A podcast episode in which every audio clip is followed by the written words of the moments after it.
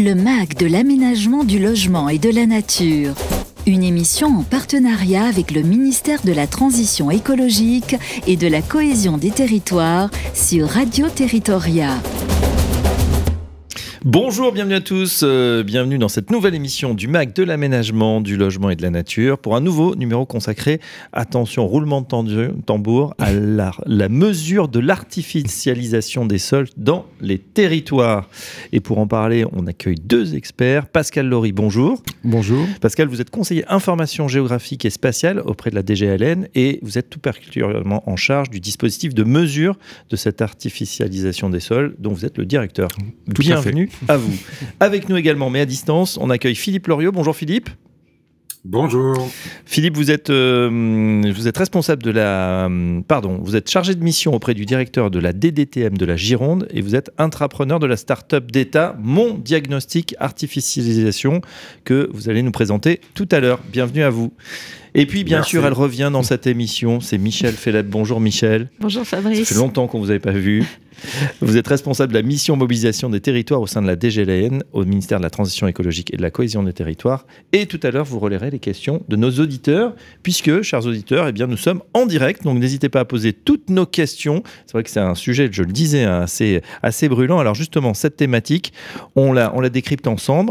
Euh, la France s'est fixée dans le cadre de la loi climat résilience adoptée en 2021 l'objectif d'atteindre le ZAN, le zéro artificialisation nette des sols en 2050, avec un objectif intermédiaire de réduction de moitié de la consommation d'espaces naturels, agricoles et forestiers, et ce d'ici à 2031. Alors la mise en mouvement vers cet objectif nécessite de pouvoir mesurer et suivre l'artificialisation des sols, et c'est l'objet de l'Observatoire de l'artificialisation des sols qui a déjà fait l'objet d'émissions du MAG, dont la dernière a eu lieu en janvier de cette année. Michel, on peut la retrouver bien évidemment en podcast sur Radio Territoria.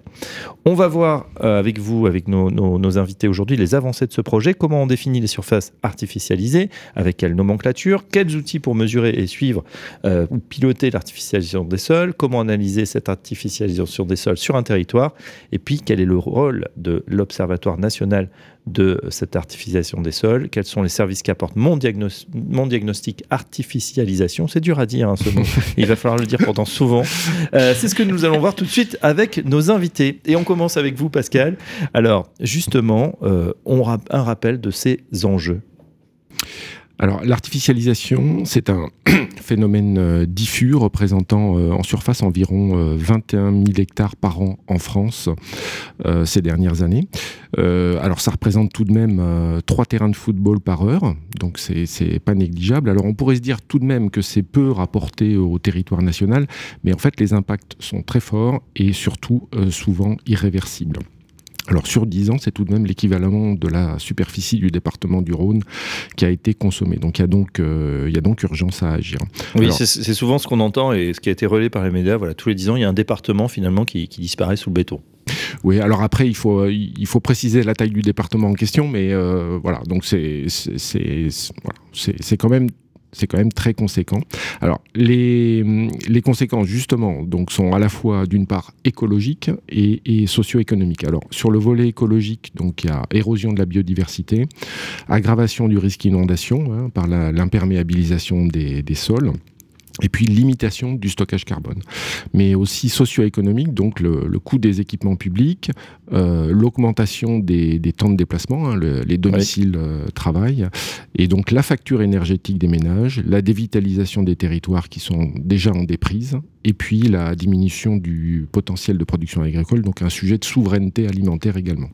C'est donc dans ce contexte et pour répondre à, ces enjeux que la loi climat et résilience a fixé l'objectif du zéro artificialisation nette en 2050. Et à ce sujet, le ministre de la Transition écologique et de la cohésion des territoires vient de sortir un guide synthétique. Alors est-ce que vous pouvez nous, nous le présenter, euh, Pascal Laurie Alors oui, euh, rapidement. Donc euh, c'est une synthèse. Donc euh, alors tout de même en 16 pages. hein, donc voilà, c'est quand même déjà une, bonne synthèse avec quatre parties essentielles. Donc une première partie donc sur la, définition et la mesure de la consommation d'espace et de l'artificialisation nette. Donc tous les sujets connaissances et observation. Une partie sur la planification de leur réduction puisque le, le véhicule choisi pour réduire l'artificialisation, c'est la planification. Donc euh, dans le cadre des schémas régionaux et des documents d'urbanisme. Et puis les leviers. Quels leviers mobiliser pour, euh, pour réduire cette artificialisation des sols? Donc ça peut être la densité, ça peut être, euh, on, peut, on peut agir sur, les, sur l'activité, les zones d'activité économique, sur les friches. Et dernier, quatrième, quatrième volet, donc euh, l'accompagnement des collectivités, notamment en matière d'ingénierie ou en matière d'outils budgétaires et fiscaux. Alors ce, le, ce guide, cette synthèse est en 16 pages et il y a un guide complet, alors lui qui fera beaucoup plus de pages qui est, qui est prévu euh, euh, très bientôt. Alors le guide, est hein, très facilement euh, trouvable hein, évidemment sur internet en tapant guide. Voilà, j'ai juste tapé guide synthétique zen et on tombe sur ce petit PDF de, de 16 pages artificialisation.développement-durable.gouv.fr et ensuite il y a une adresse, mais on mettra l'adresse justement et le lien pour, pour le télécharger plus facilement. On peut préciser euh, ce dont on parle exactement, Pascal Laurie Est-ce qu'on peut euh, déterminer notamment si une surface est artificialisée ou ne l'est pas? C'est assez compliqué de, déterminer ça de manière très précise. Alors oui, je, confirme que c'est compliqué. La, loi climat et résilience donc de 2021 maintenant donc a, introduit donc une première définition de l'artificialisation des sols, donc qui allait déjà assez loin, mais elle avait prévu aussi qu'il y aurait des décrets d'application qui préciseraient les choses. Donc il y a eu un premier décret euh, le 29 avril 2022 euh, qui a été revisité donc le, tout récemment, donc c'était euh, le 27 novembre 2023. On a un décret qui, qui est venu encore repréciser les choses. Et donc les surfaces terrestres sont, qualifiées comme artificialisées, sont qualifiés comme artificialisées ou non artificialisées selon, selon certaines catégories et, euh, euh, et certains seuils aussi qui sont, qui sont établis dans la nomenclature qui est annexée à ce décret. Alors, euh, quelles sont ces surfaces artificialisées versus surfaces non artificialisées? Alors, les, sont qualifiés de surface artificialisée déjà les, tout ce qui est euh, sol imperméabilisé, donc en raison du bâti ou d'un revêtement, soit qui sont stabilisés ou compactés, soit constitués de matériaux composites. De, de même, euh, alors c'est un, un, sujet qui avait fait euh, pas mal débat d'ailleurs, les, les, surfaces végétalisées herbacées qui sont à usage résidentiel. Bon, bah, le jardin voilà, par exemple, les, zones pavillonnaires, les jardins en zone pavillonnaire, ou de production secondaire ou tertiaire, ou d'infrastructures, sont donc considérés comme artificialisés. Euh, le décret clarifie également euh, les surfaces qui entrent dans ces catégories, qui sont en chantier ou, ou, à l'abandon, qui sont également considérées comme artificialisées. Et du coup, quelles sont les surfaces qui sont qualifiées de non artificialisées? Alors, les surfaces non artificialisées sont des surfaces qui sont soit naturelles, soit nues ou couvertes d'eau, soit végétalisées, constituant un habitat naturel ou utilisées à usage de culture. Y compris euh, les surfaces d'agriculture urbaine ou les surfaces boisées ou arbustives dans l'espace euh, urbain. Euh, le décret confirme aussi que les surfaces à usage de culture agricole et qui sont en friche sont bien qualifiées comme étant non artifs. Par ailleurs, il distingue l'usage euh, agricole de l'usage sylvicole. D'accord. Alors, une, grande précision entre le décret du 29 avril et celui du 27 novembre, c'est les seuils de référence euh, qui étaient très attendus. Donc, euh, les seuils de référence à partir desquels euh, pourront être qualifiées les surfaces, donc c'est 50 mètres carrés pour le bâti mmh. et 2500 mètres carrés pour toutes les autres euh, catégories de surface. Donc c'est-à-dire les, le bâti c'est une catégorie et il y a les neuf autres catégories. 5 mètres de large pour les infrastructures linéaires et le, la bascule entre surface herbacée, surface arborée est fixée à 25% de taux de couverture de boisement d'une surface. Euh, alors, je rappelle que cette nomenclature, c'est important de préciser ça, que euh, cette nomenclature ne s'applique pas pour les objectifs de la première tranche de 10 ans, c'est-à-dire jusqu'à 2031. On est bien euh, jusqu'en 2031 sur une réduction de la consommation d'espace, et que la nomenclature et ses seuils ne s'appliquent qu'à partir de 2031. Hmm, d'accord. Une petite question, mais je pense qu'il y aura peut-être des, questions. Euh, je, vous cite en vrac, vous me dites si c'est surface artificialisée, non artificialisée, un jardin public? Alors, un jardin public, ça fait partie des exceptions, justement. Ah, Donc, euh, tout ce qui est herbacé ou arboré dans un jardin public est considéré comme non artificialisé. Un golf? Alors, un golf, euh, les surfaces arborées seront non artificialisées, tout ce qui est herbacé sera artificialisé. Bon, voilà, on, voit hein, avec ces, petits exemples, vous voyez que c'est pas si simple, hein, puisque voilà, c'est des, grands espaces verts et pourtant, euh, ça rentre dans cette nomenclature. Une fois les définitions posées, euh, Pascal Laurie, comment on fait pour mesurer et suivre l'artificialisation des sols? Là, vous êtes le spécialiste. Alors, ce qui est délicat avec euh, l'artificialisation des sols, hein, je le disais en, introduction, c'est que c'est un phénomène qui est, clairsemé, euh, ténu et clairsemé, donc c'est pas euh, pas facile à, identifier et donc à mesurer.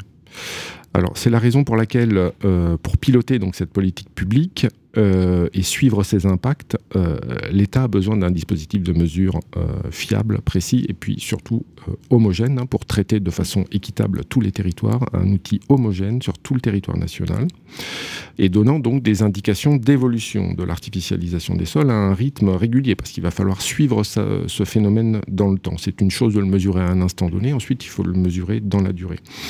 Donc la DGALN, en coordination avec le ministère de l'Agriculture, a construit ce dispositif de mesure depuis 2018 euh, maintenant en s'appuyant sur les opérateurs de l'État que sont euh, l'IGN, le CEREMA et l'INRAE. Alors on a déjà des indicateurs de consommation d'espace hein, qui sont disponibles sur l'Observatoire, euh, qui a ouvert depuis 2019 mais pour mesurer l'artificialisation, il est indispensable de disposer d'une base de données euh, à grande échelle, donc euh, précise, et qui soit euh, agile et cohérente en fait avec la définition qui a été qui est ressortie des débats parlementaires et puis de, du, qui a été précisée par décret. Donc c'est la raison pour laquelle l'État a retenu l'OCSGE, l'occupation du sol à grande échelle, donc qui est produite par l'IGN. Alors en particulier, pour identifier les surfaces enherbées en zone urbaine. Hein, on parlait tout à l'heure des, jardins, euh, des jardins en zone pavillonnaire. Donc il est nécessaire de distinguer couverture et usage du sol, euh, comme le demande d'ailleurs hein, la directive européenne Inspire de 2007 et puis les recommandations du CNIG, hein, le Conseil national de l'information géolocalisée. Euh, vous avez mentionné les données OCSGE. Est-ce que vous pouvez nous préciser de quoi il s'agit? Alors, le référentiel OCSGE, euh, c'est une, base de données géographique, vectorielle, euh, de description de l'occupation du sol de, l'ensemble du territoire. Euh, son modèle géographique donc dispose de deux dimensions. Il sépare la, couverture, donc ce que l'on voit à la surface du sol, de quoi est recouvert ce sol, de l'usage du sol, c'est-à-dire à quoi sert ce sol d'un point de vue anthropique.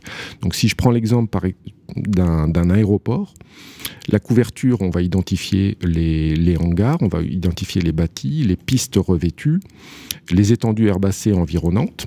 Il y a rarement de l'arboré autour d'un aéroport. Et euh, pour sa part, lui, l'usage, il englobera l'ensemble de ces objets dans une même entité qui sera transport aérien. Donc on a deux, deux dimensions, deux informations complémentaires l'une de l'autre.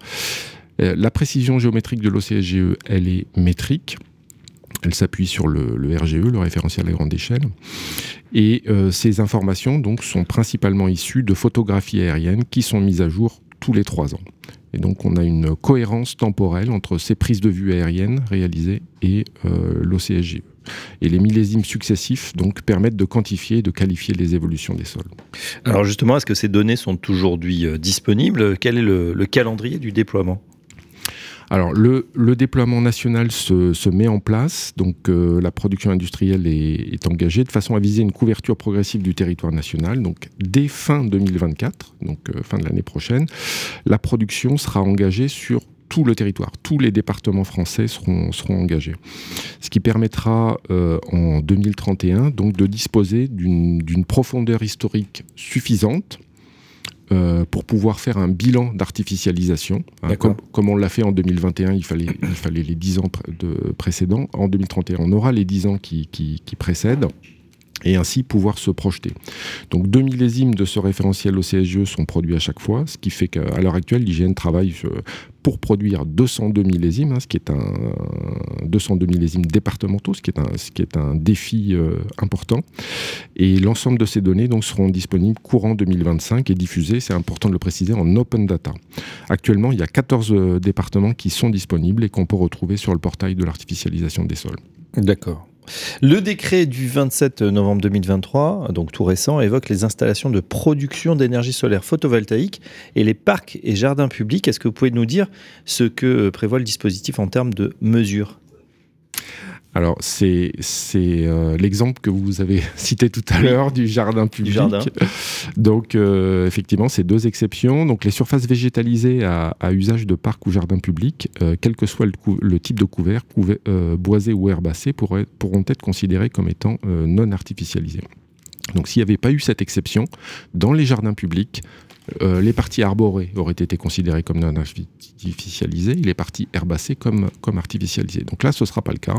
Euh, tout sera considéré comme non artificialisé afin de valoriser les espaces de nature en ville. Donc il en sera de même pour euh, les surfaces végétalisées sur lesquelles seront implantées des installations de panneaux photovoltaïques.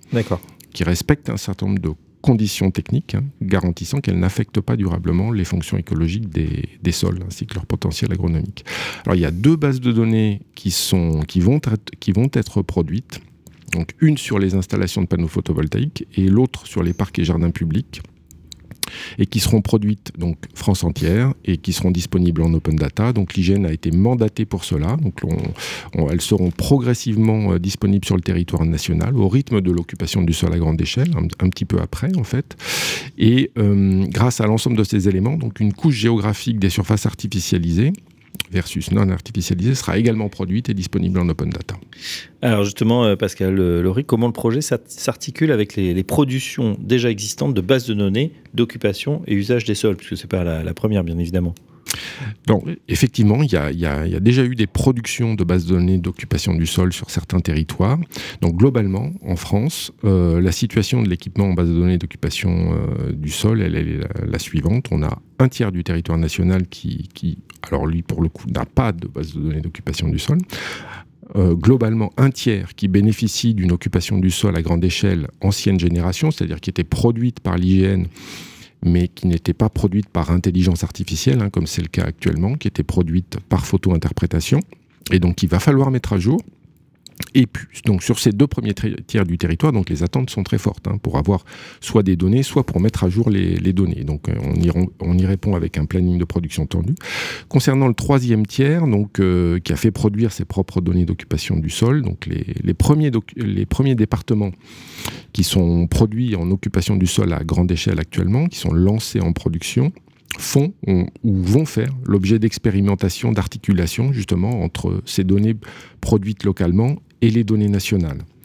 Et euh, donc ces tests s'appuient actuellement sur des groupes de travail euh, locaux, donc qui partagent progressivement euh, leurs travaux au sein d'un comité de coordination du Conseil national de l'information géolocalisée, donc qui a été récemment mis en place sur le sujet et dont, Philippe Loriot d'ailleurs est co-animateur.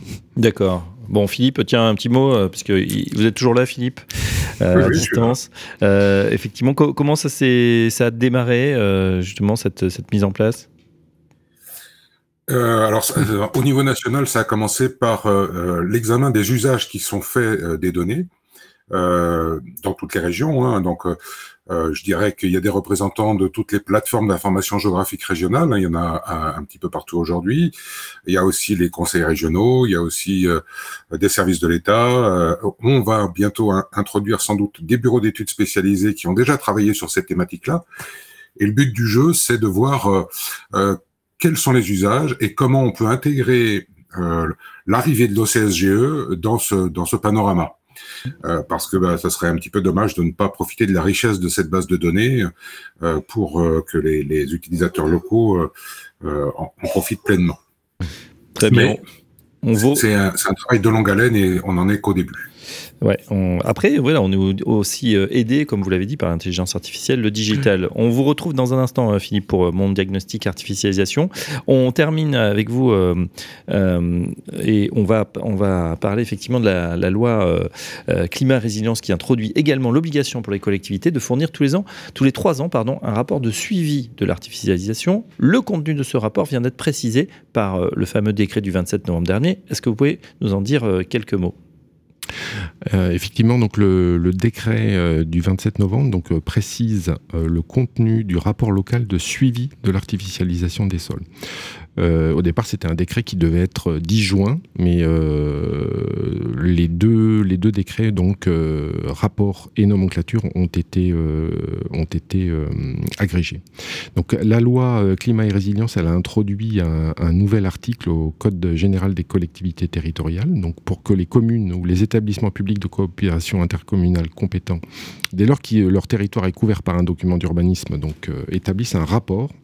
Donc tous les trois ans sur le rythme d'artificialisation des sols et le respect des objectifs déclinés au niveau local.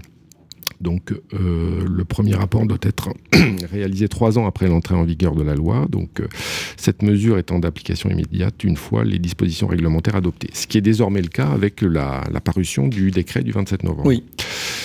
Euh, donc le, le, décret il précise les indicateurs et les données qui doivent y figurer. Euh, l'élaboration du rapport donc s'appuie sur des, données mesurables et accessibles euh, que possèdent l'ensemble des communes ou leurs regroupements ou qui leur seront euh, en particulier mises à disposition par l'État au travers de l'Observatoire national de l'artificialisation des sols qui pourra comprendre toutes les informations que la commune ou l'intercommunalité souhaite apporter quant à l'évolution ou au suivi de la consommation des espaces et de l'artificialisation, dès lors qu'elle dispose d'un observatoire local. Et on a vu que ça pouvait être le cas, notamment sur un tiers du, territoire national.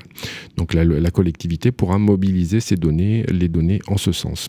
Alors le décret précise également le rôle de l'Observatoire de l'artificialisation qui est pour l'ensemble du territoire la plateforme nationale pour l'accès dématérialisé aux données sur la consommation d'espace et sur l'artificialisation des sols, qui sont mises à disposition par l'État notamment afin de, permettre la fixation et le suivi des objectifs prévus dans le cadre de l'élaboration des documents de planification et d'urbanisme. Eh bien, merci euh, Pascal, euh, Pascal Laurie pour euh, tous, ces, éléments, ces explications. Alors justement, on se tourne vers Philippe Loriot. Philippe, je rappelle que vous êtes intrapreneur du projet Mon Diagnostic Artificialisation.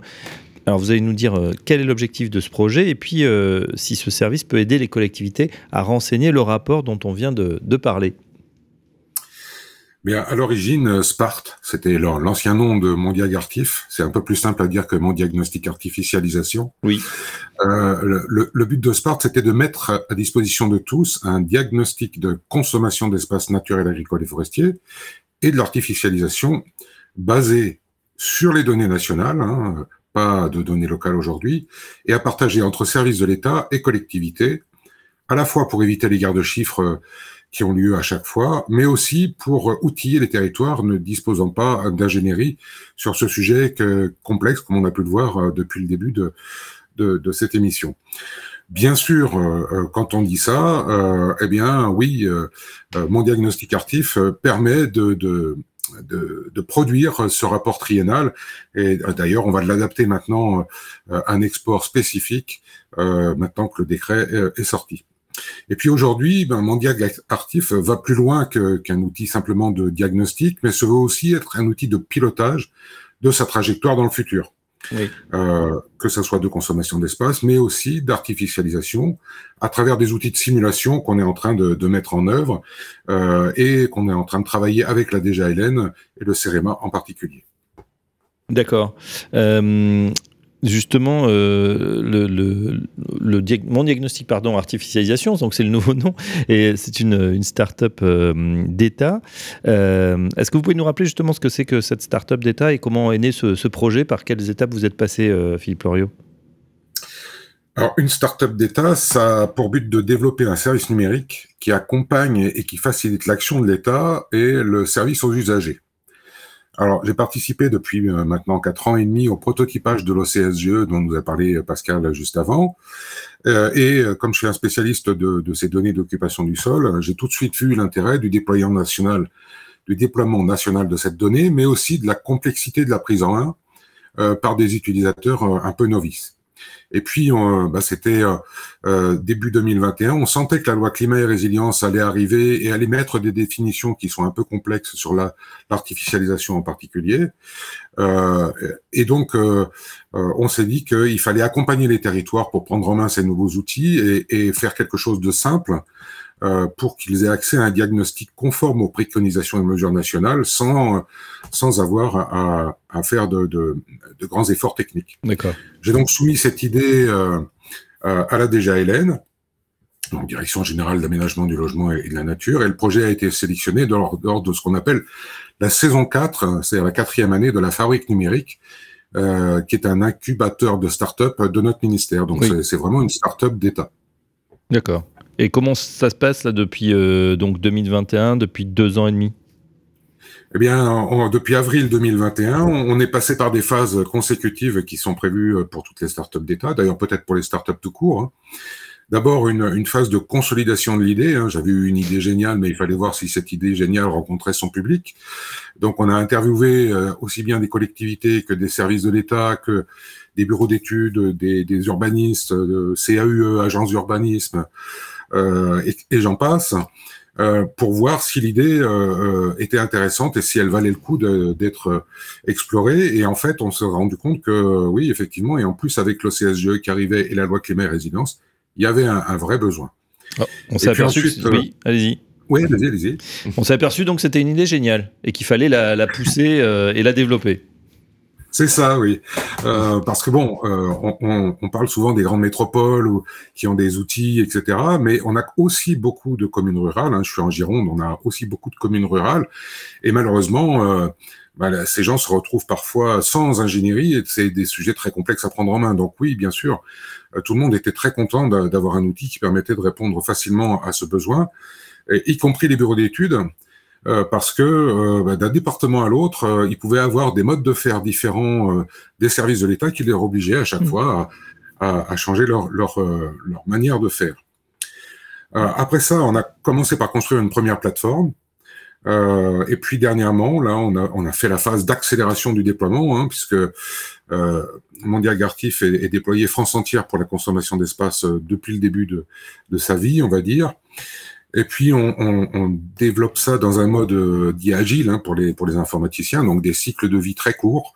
Donc on, on, écoute nos utilisateurs et les retours de besoin, on fait des développements et on met en ligne. En gros, c'est des cycles qui durent entre un et deux mois et on n'écrit pas un, cahier des charges pendant deux ans pour développer pendant trois ans avant de remettre les choses en ligne. D'accord, l'outil est cofabriqué en quelque sorte par les utilisateurs qui vous remontent les, les informations, ce qui va, ce qui ne va pas, et, et, comme ça, ça avance très vite. Alors justement, au niveau des utilisateurs finaux, à qui s'adresse mon diagnostic artificialisation? Dans quelle situation peut-on l'utiliser? Quelles sont finalement les principales fonctionnalités de l'outil?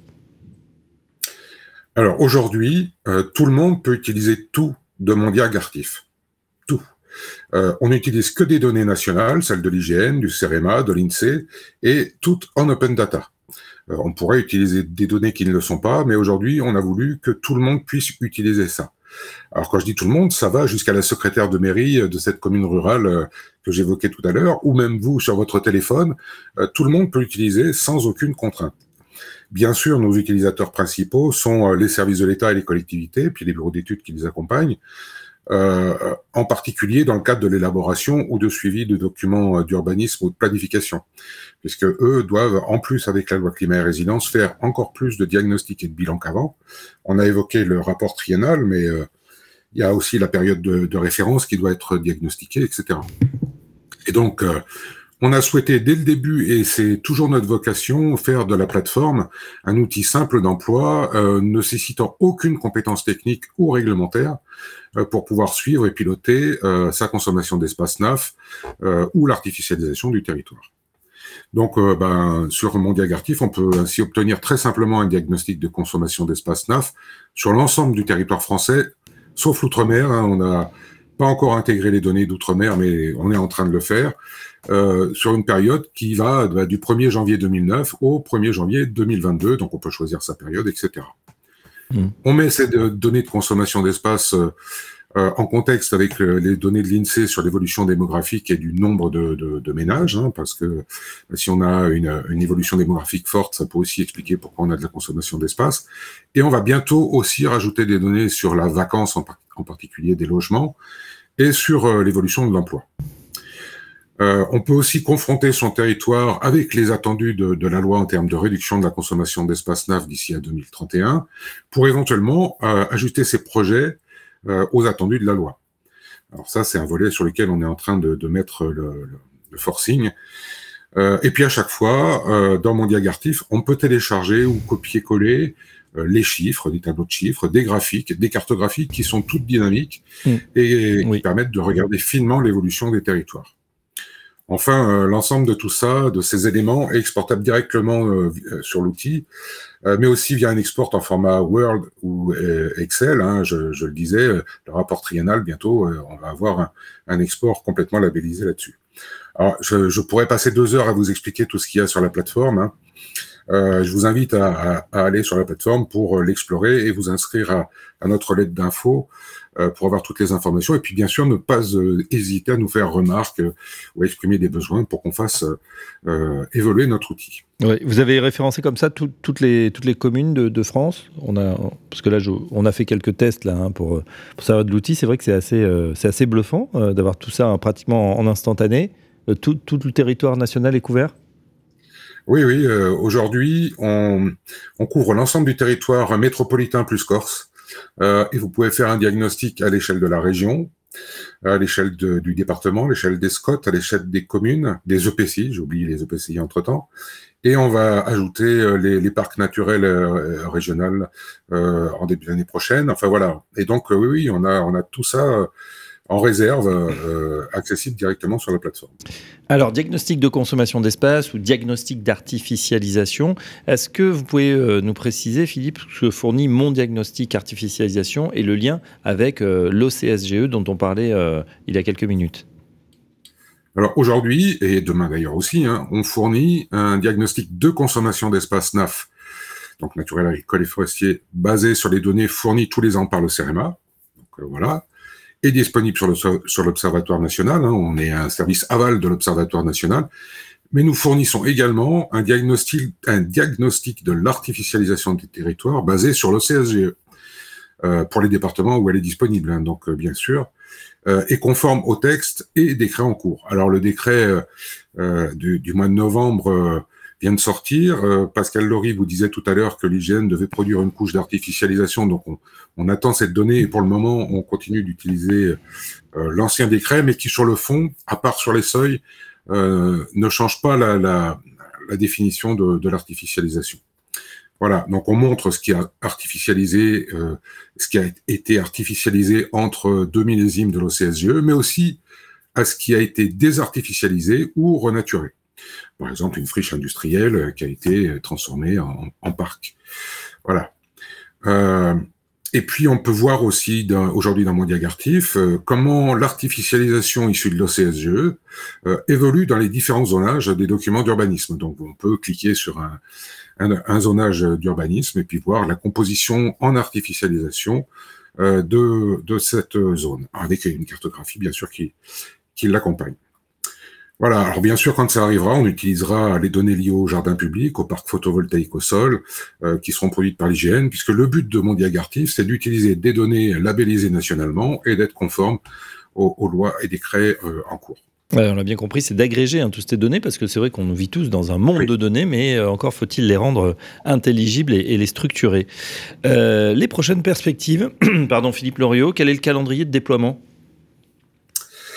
Alors, euh, euh, aujourd'hui, bah, le calendrier de déploiement, on va commencer par celui de l'OCSGE. On suit, bien sûr, euh, le déploiement de l'OCSGE. Alors, on a une contrainte, c'est que Pascal Laurie, tout à l'heure, disait qu'il y a 14 départements qui sont disponibles aujourd'hui, mais ils sont pas disponibles en mode entier tous.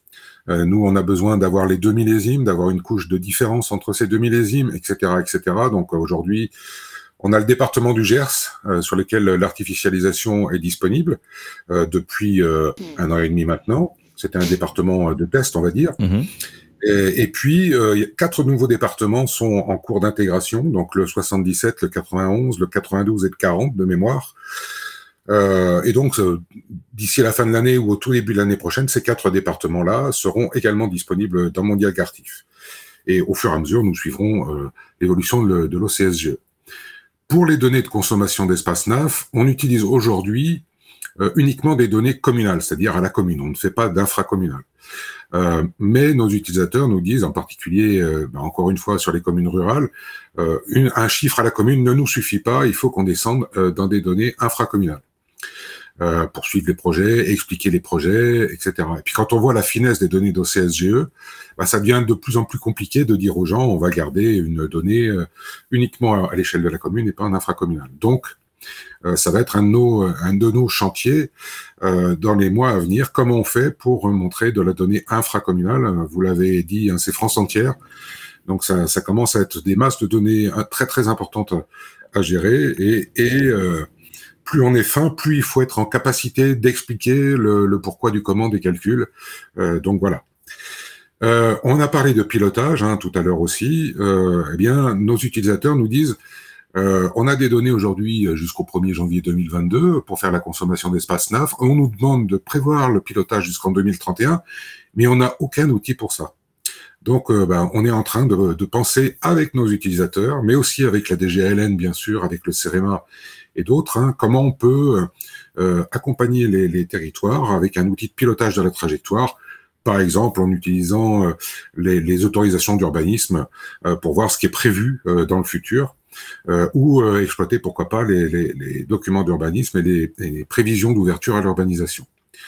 alors après, on a, c'est un petit peu plus technique, des demandes d'utilisateurs, encore une fois, plutôt des utilisateurs sans ingénierie qui nous disent Aujourd'hui, on peut exporter les données en format Excel, tableur, etc. Euh, mais nous, ce qu'on aimerait bien, c'est avoir des données euh, système d'information géographique, celles que vous utilisez, donc nous faire un emporte-pièce sur notre territoire. Et donc, on va aussi euh, travailler sur ces sujets. Et puis, il y a aussi, je dirais, un, volet qu'on a envie de mettre. Là, on parle de consommation d'espace neuf, on parle d'artificialisation, mais on ne parle pas de valeur des territoires. Aujourd'hui, les, territoires dans notre dans notre ZAN attitude, on va dire, sont vus euh, du côté de la construction de l'artificialisation et pas de la préservation des sols, euh, pas du, de l'intérêt patrimonial de, de, de l'extérieur, de ce qui n'est pas construit. Et donc, on voudrait mettre ça en valeur aussi euh, dans mon diagartif, par exemple avec les, les zonages environnementaux, avec les, les données de l'INAO, hein, qui, qui est l'institut qui gère les IGP, les AOP, les AOC, etc. et puis les servitudes d'utilité publique, dont les plans de prévention au risque, par exemple. Voilà. Donc tout ça, euh, c'est notre futur immédiat. Ah bah, la feuille de route, on va dire, est, chargée. Merci en tout cas Philippe, Philippe Loriot et puis Pascal Laurie pour vos présentations. Euh, on va rappeler tout d'abord aux auditeurs que vous retrouvez toutes les ressources dont on a parlé ce matin sur le portail de l'artificialisation des sols. Euh, on vous a mis le lien euh, sur le chat, hein, Michel, donc artificialisation.développement-durable.gouv.fr, là où on trouve le guide synthétique. Et puis, bah voilà, pour la, la start-up d'État, mon diagnostic artificialisation.beta.gouv.fr Voilà, on a. C'est rare hein, qu'on rallonge le nom d'une d'une startup, mais c'est vrai qu'au moins ça a le mérite d'être extrêmement clair. Tout de suite, je vous propose de passer aux questions des auditeurs. Le MAG de l'aménagement du logement et de la nature, on répond à vos questions. Alors Michel, je me tourne vers vous. Est-ce que voilà cette mesure euh, de l'artificialisation euh, des sols a déclenché des questions parmi nos auditeurs? Et oui, Fabrice, on a beaucoup de questions euh, sur euh, le fil euh, de, l'émission. Ça ne m'étonne pas. On ne pourra peut-être pas tout prendre. Je vais en sélectionner quelques-unes. Et puis, il y en a certaines auxquelles on a déjà répondu dans l'émission, je pense, comme une qui était justement sur le sujet des consommations à l'échelle infracommunale dont, dont Philippe vient de parler. Euh, peut-être pour commencer, euh, des questions euh, sur la détermination des lots, enfin des, des, surfaces qui sont artificialisées et qui ne le sont pas, avec quelques exemples. Comment considérer des macro-lots vacants en zone d'activité économique ou des aires de grand passage des gens du voyage? Pascal ouais. Alors, les, zones vacantes, euh, enfin les, lots vacants sur les zones d'activité économique, euh, en termes d'artificialisation, euh, si, on est toujours sur des anciennes terres agricoles, ils sont toujours vacantes, pas encore, voilà, c'est non artificialisé. Et la deuxième question, c'était les aires de grand passage. Voilà, les aires de grand passage. alors, c'est a priori je dirais comme ça, sans avoir étudié de près la question, c'est de l'occupation temporaire, très temporaire. Donc si c'est du très temporaire sur des surfaces herbacées, a priori, euh, et que c'est pas en zone agglomérée, enfin en zone urbanisée, ce sera considéré comme non artificialisé. Mais bon, après, je pense que c'est aussi à voir au cas par cas, mhm. hein, de façon très précise. Euh, peut-être une question euh, de l'agglomération de la région de Compiègne euh, qui demande des précisions sur la manière dont on doit calculer la consommation des ENAF sur la période 2021-2031 et en particulier est-ce que vous pouvez confirmer que sur cette première période nous n'avons pas à quantifier la mobilisation des dents creuses localisées au sein de la tâche urbaine? Alors, euh, globalement, l'objectif de, la réforme de la loi, c'est de limiter l'étalement urbain. Et donc, euh, dès lors que euh, souhaite limiter l'étalement urbain, on va plutôt se tourner vers de l'identification des, gisements qu'on peut mobiliser à l'intérieur de l'enveloppe urbaine. Et donc, je pense que c'est quelque chose qui peut être utile dès maintenant, en fait, hein, pour éviter que l'agglomération ne s'étale. Donc, c'est à, à mettre en œuvre et à mobiliser dès maintenant. Mhm. Euh, peut-être une question sur. Ah, attendez, alors. Oui, euh, pardon. Oui, pour compléter, c'est un peu complexe quand même. Parce que autant l'artificialisation et la consommation d'espace sont euh, définies dans la loi, autant l'enveloppe urbaine et les dents creuses ne le sont pas. Euh, on a plein de, cas où euh, une dent creuse de, de dizaines d'hectares en périphérie, juste entourée par des villages-rues, par exemple, hein, ou, des constructions le long des rues, euh, est-ce que c'est une dent creuse ou pas Où est la, limite de l'enveloppe urbaine et compagnie. D'ailleurs, on a des, grosses discussions en termes de mesures sur le texte de loi qui dit la consommation d'espace est entendue comme la création, ça tout va bien, ou l'extension effective d'espaces urbanisés l'extension effective à l'intérieur d'une d'une d'une dent creuse. Est-ce que c'est de l'extension effective ou pas? Euh, C'est une vraie question et aujourd'hui, euh, voilà, en fonction des, des, configurations du terrain, la réponse peut être différente. Michel, autre question? Euh, Oui. C'est une question pour mon diagnostic artificialisation. Euh, mon diagnostic artificialisation fournit des données jusqu'en 2020. Permettra-t-il d'avoir les données 2021-2023 nécessaires aux communes pour le rapport triennal? Philippe. Alors, aujourd'hui, on utilise donc les données du CEREMA euh, qui sont livrées tous les ans et euh, aujourd'hui, on a les données jusqu'au 1er janvier 2022. D'ici à l'été prochain, on aura les données jusqu'au 1er janvier 2023. On n'aura pas plus loin.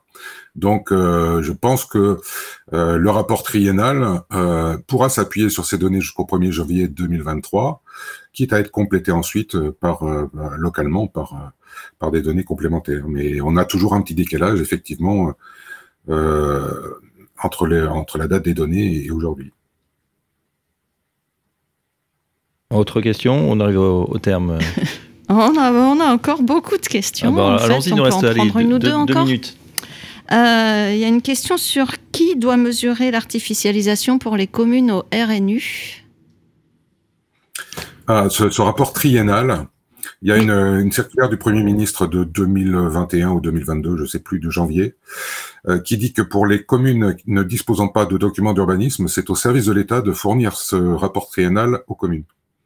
Donc, sur DDT, pour, pour faire simple, hein, je, travaille dans une DDT euh, encore un jour par semaine. Euh, il y a 9248 euh, communes au RNU aujourd'hui. J'ai regardé hier, hein, c'est pour ça que je connais le chiffre.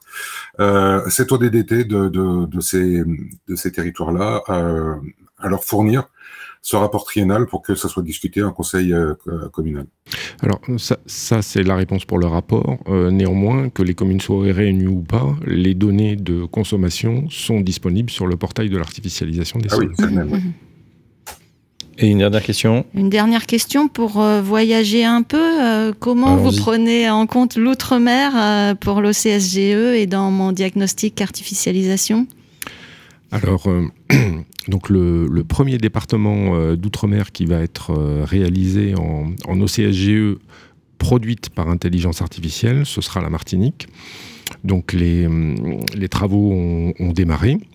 Euh, l'espace collaboratif qui permet aux utilisateurs d'apporter des signalements à l'OCSGE, de proposer des signalements et des corrections à l'OCSGE, il va être ouvert dès le début de l'année prochaine. Et donc, on, aura des données qui seront disponibles sur la Martinique en deux millésimes, probablement euh, un peu avant l'été ou dans le, dans, le, dans le courant de l'été prochain. Et donc ce sera le premier département d'outre-mer de réaliser. Donc c'est quand même à chaque fois une adaptation très particulière. Hein. bon, Martinique, Guadeloupe, il y a des similitudes, mais dès, lors qu'on va euh, sur la Réunion ou euh, Mayotte ou euh, la Guyane, tout est très différent. Donc ce sera une adaptation à chaque, territoire. Mais les travaux sont engagés pour l'outre-mer. Ben voilà la suite à retrouver euh, évidemment euh, en, direct, en tout cas sur, sur les différents sites, les différents sites du, ministère. En tout cas, c'était vraiment euh, très clair. On a appris beaucoup de choses encore aujourd'hui sur un sujet vraiment, on voit, hein, qui, suscite beaucoup d'interrogations, d'émotions, si sûrement de, la part de certains, et qui est vraiment au cœur des débats, en tout cas en, ce moment, dans tout ce qui concerne l'immobilier, la construction, d'une manière plus générale. Un grand merci à Pascal Laurie, conseiller information géographique et spatiale auprès de la DGLN, et plus spécifiquement euh, directeur euh, donc, du dispositif de mesure de l'artificialisation des sols. Merci Pascal. Et puis à distance, on salue euh, Philippe Loriot. Bonjour, merci Philippe en tout cas pour cette, cette vos, eh bien, toutes vos lumières. Et puis on rappelle donc hein, entrepreneur de la start-up d'État Mon Diagnostic Artificialisation qu'on peut utiliser hein, vraiment en accès libre et qui est tout à fait intéressant. Merci à vous. Et puis merci à, Michel, Michel Philippe qu'on retrouvera prochainement puisqu'on on, continue les émissions rythme hebdomadaire en ce moment. Voilà, donc euh, rendez-vous dès la semaine prochaine pour un nouveau numéro euh, du MAG de l'aménagement, du logement et de la nature. Excellente journée à tous. Le MAG de l'aménagement, du logement et de la nature, une émission en partenariat avec le ministère de la Transition écologique et de la cohésion des territoires. À réécouter et télécharger sur le site et appli de Radio Territoria et sur toutes les plateformes de streaming.